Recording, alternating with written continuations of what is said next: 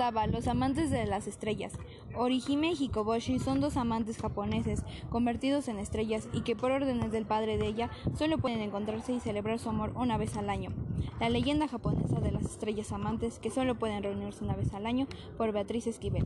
Ese día solo ocurre en el séptimo día del séptimo mes lunar, es decir, el 7 de julio o el 7 de agosto según el antiguo calendario chino, que es el lugar donde la leyenda se originó y siempre y cuando el cielo esté despejado.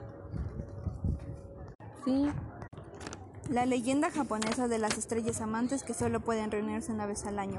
El encuentro entre estas dos estrellas le ha dado lugar al festival de Tanabata o Festival de las Estrellas, mismo en el que se acostumbra a escribir en un pedazo de papel de cinco colores diferentes llamados Tansaku, un deseo para después colgarlo en los árboles, preferiblemente en bambú.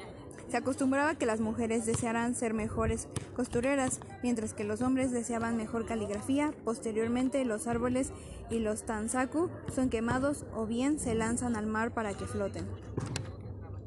Ya. La leyenda está inspirada en las estrellas Vega y Altair ambas las más brillantes de las constelaciones Lira y Aquila, respectivamente. Es en la tradición japonesa, Vega tomó el nombre de Orihime y es la hija del rey de los cielos. Ella se dedicaba a tejer vestidos.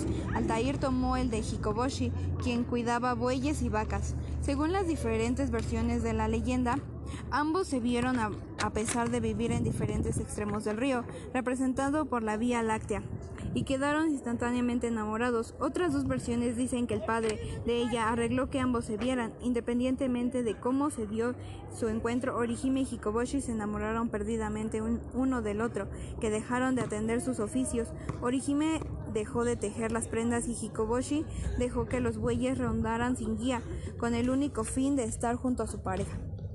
Cuando el padre de Orihime notó que los jóvenes dejaron sus obligaciones, prohibió que se vieran, aunque tras los ruegos de Orihime permitió que se encontraran una vez al año, siempre y cuando las condiciones meteorológicas lo permitieran. Si el cielo se encuentra despejado, entonces una parvada de urracas se juntan para crear un puente sobre el río de Orihime, cruza para encontrarse con Hikoboshi y poder disfrutar de su único día en pareja.